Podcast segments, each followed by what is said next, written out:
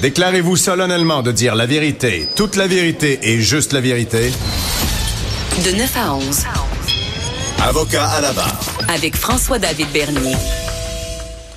Vous connaissez tous la série Fugueuse qui a marqué le, Québec sur l'exploitation sexuelle, euh, un domaine sournois où est-ce que les proxénètes vont réussir, euh, c'est des prédateurs, on le dit, par toutes sortes de stratagèmes, à, justement exploiter des, jeunes femmes.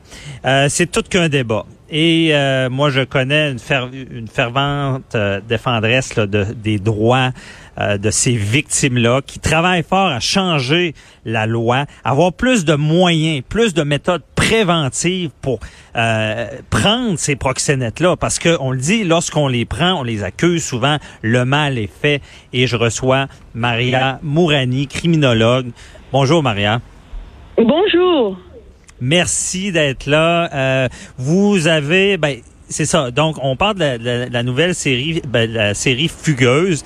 Euh, à l'émission Les effrontés, les effrontés de ma collègue Geneviève Peterson, il y a un policier qui disait cette émission-là sert euh, carrément à prévenir. C'est un bon exemple de ce qui peut arriver. Est-ce que vous êtes d'accord avec ça? Oui, tout à fait. Euh, c'est, sûr que si des parents regardent ça avec leurs jeunes, euh, filles ou garçons, hein, soit dit en passant, mhm. c'est un très bon outil de prévention. Euh, mais c'est sûr que ce n'est pas le seul. Hein. Moi, je pense que la prévention sur la prostitution doit commencer pas seulement à l'école secondaire, hein, mais doit commencer mhm. au primaire au primaire, je vous le dis. Au primaire par des cours, au primaire, au primaire, parce que laissez-moi vous dire que les proxénètes ont tendance à recruter de plus en plus jeunes, ah, euh, autour de 12 ans. Et il faut pas oublier, euh, la prostitution, c'est pas juste le fait de se faire recruter par quelqu'un. Euh, je vous donne un exemple, fille ou garçon là. C'est aussi une mentalité, c'est aussi une culture, ok? Donc mhm. ces gars-là ou ces filles-là qui vont recruter ces, ces jeunes ben, autour de l'âge de 12, 13, 14, 15 ans. Mais vraiment, 12 ans, c'est, frappant, ça. Oui, oui, oui. Moi, j'ai eu des femmes, euh, lorsque je parce que moi, je fais souvent euh, des, des mini-recherches euh, d'année en année, et donc j'essaye mhm. de voir comment évolue un peu le marché, comment évolue la prostitution au Québec. Et j'ai eu des, des participantes qui avaient été recrutées à l'âge de 12, 13 ans. Donc, oh, euh, c'est pas de la légende urbaine. Là. Quand on dit que l'âge moyen d'entrer dans la prostitution au Québec, c'est 14 ans, puis dans le reste mhm. du Canada aussi, c'est 14 ans, 13-14 ans. Donc, vous, vous en avez qui sont autour de 12-13 ans. Mais il y a vraiment ce marché-là pour des jeunes filles comme ça? Eh oui. Eh oui, euh, vous savez la, la, la, fameuse pensée magique, on pense que c'est juste des pays comme la Thaïlande, des pays du mhm. Sud, où euh, le, le, contrôle ou l'aide aux mineurs est, est, est plutôt euh, déficient, là où on a des enfants dans les rues, etc. Mais ben, dans nos sociétés occidentales, soit en France, soit en Allemagne, en Europe, dans des pays riches comme les nôtres, ici au Canada, ben il y a un marché du mineur, il y a un marché pour des enfants. Et il y a des proxénètes qui ne font que ça, recruter des mineurs. Parce que malheureusement, il y a des clients qui demandent ça. mais c'est ça. Euh, il y a des clients, il y a des clients, mais est-ce que c'est des, euh, des clients qui ont dû c'est des criminels, ils recherchent ça? Non, c'est des gens qu'on on pourrait croiser, ces clients-là. Oui, oui, oui. oui, c'est monsieur tout le monde, là.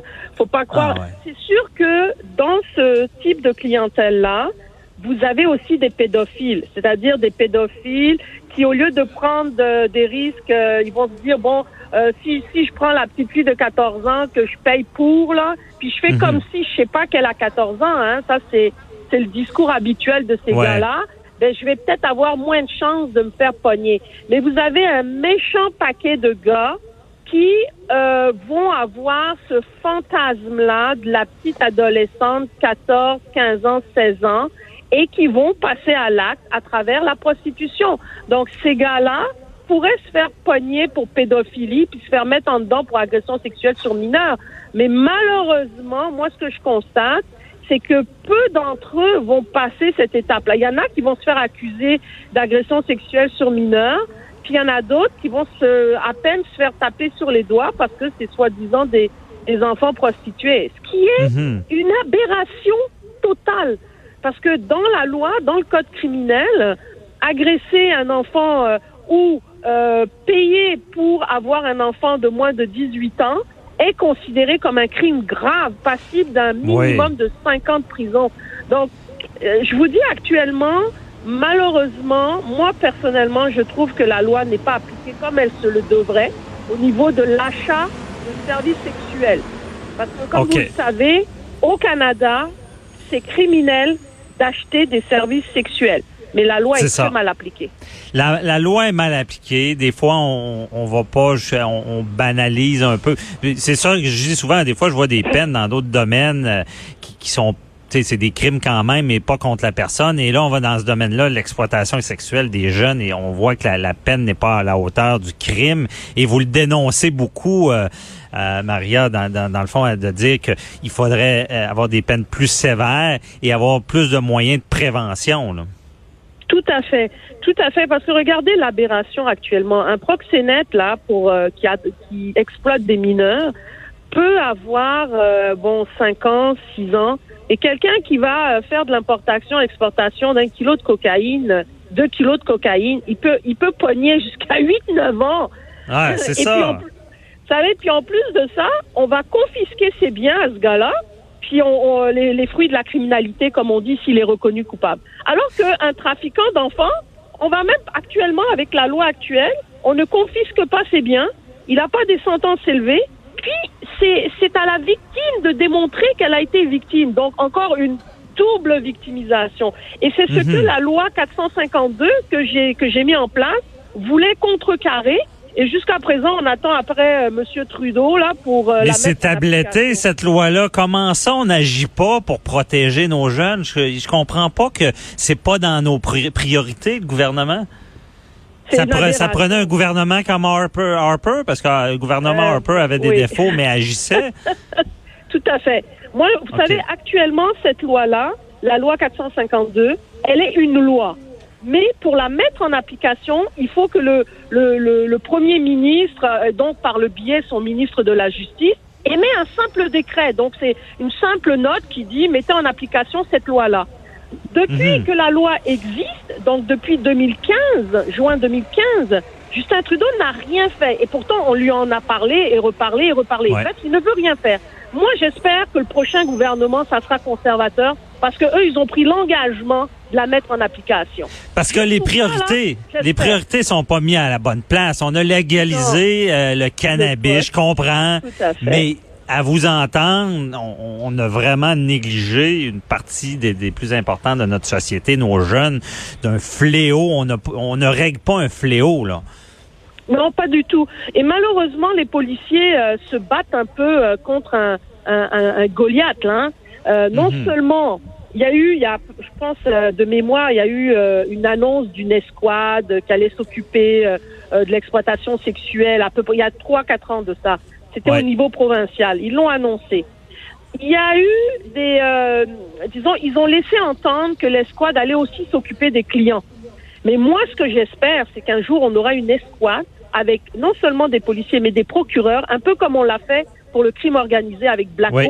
Ben et que ces, ces groupes-là travaillent ensemble pour cibler les clients.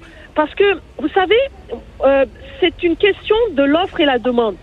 S'il n'y a mhm. pas de clients, il n'y a pas de proxénète, puis il n'y a pas de prostituée. Mais justement, Maria, j'ai une question que je voulais te poser absolument. Oui. Et c'est, on pourra peut-être pas y répondre au complet, mais le fait qu'il y ait des clients, euh, est-ce que est-ce que de légaliser, par exemple, la prostitution et de l'encadrer mhm. aiderait, est-ce que ces clients-là iraient vers le légal ou continueraient d'aller sur le... Non? Non, pas, non, pas du tout. Et, je, vais, je vais vous dire pourquoi. Si vous regardez les pays qui ont légalisé, comme par exemple l'Allemagne, les Pays-Bas, Amsterdam est très connu pour ça. Mais mhm. actuellement, là, à Amsterdam, là, ils sont tellement pour ne pas faire de jeu de mots dans le bordel. ouais, c'est un bon jeu de mots. Ils, ils savent plus comment gérer la traite de personnes. Parce que la légalisation de la prostitution, ce qu'elle amène, c'est une banalisation.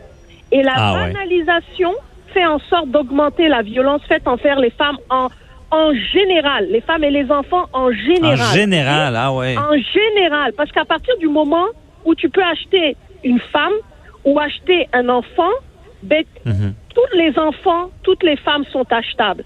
Qu'on a constaté au niveau même des chiffres, donc là, on est euh, carrément dans euh, euh, du, du concret là.